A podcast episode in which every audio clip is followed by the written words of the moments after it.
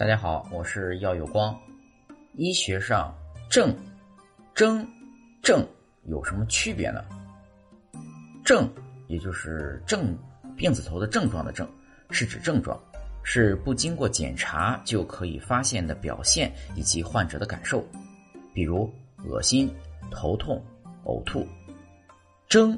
也就是双人征，是体征，侧重于临床体征。因为一个症候群，而非单一的症状，比如脑膜刺激征、克氏征、美尼尔综合征等等。有时啊，征与症一可以通用，但是呢，综合征肯定不是综合症。在通指一组临床表现时，貌似能通用，也有一些既可以属于症状，也可以属于体征，比如。皮肤感染、发热，一般体征由特定的医学名词来描述，如疼痛是一种常见的症状，可由患者主观感受并描述，但通过医学检查对疼痛的部位、性质、程度、持续时间、发生规律及其他伴随症状等的综合判断，可以得出不同的症状，如。胆结石引起上腹痛，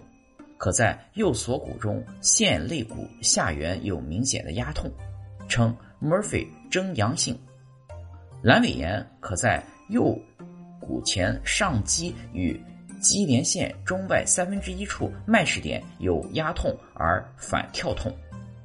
因此啊，对一般征症状和体征的综合描述，可以对疾病提出初步的判断。并决定下一步的诊疗计划，这是作为一名医学工作者必须掌握的内容。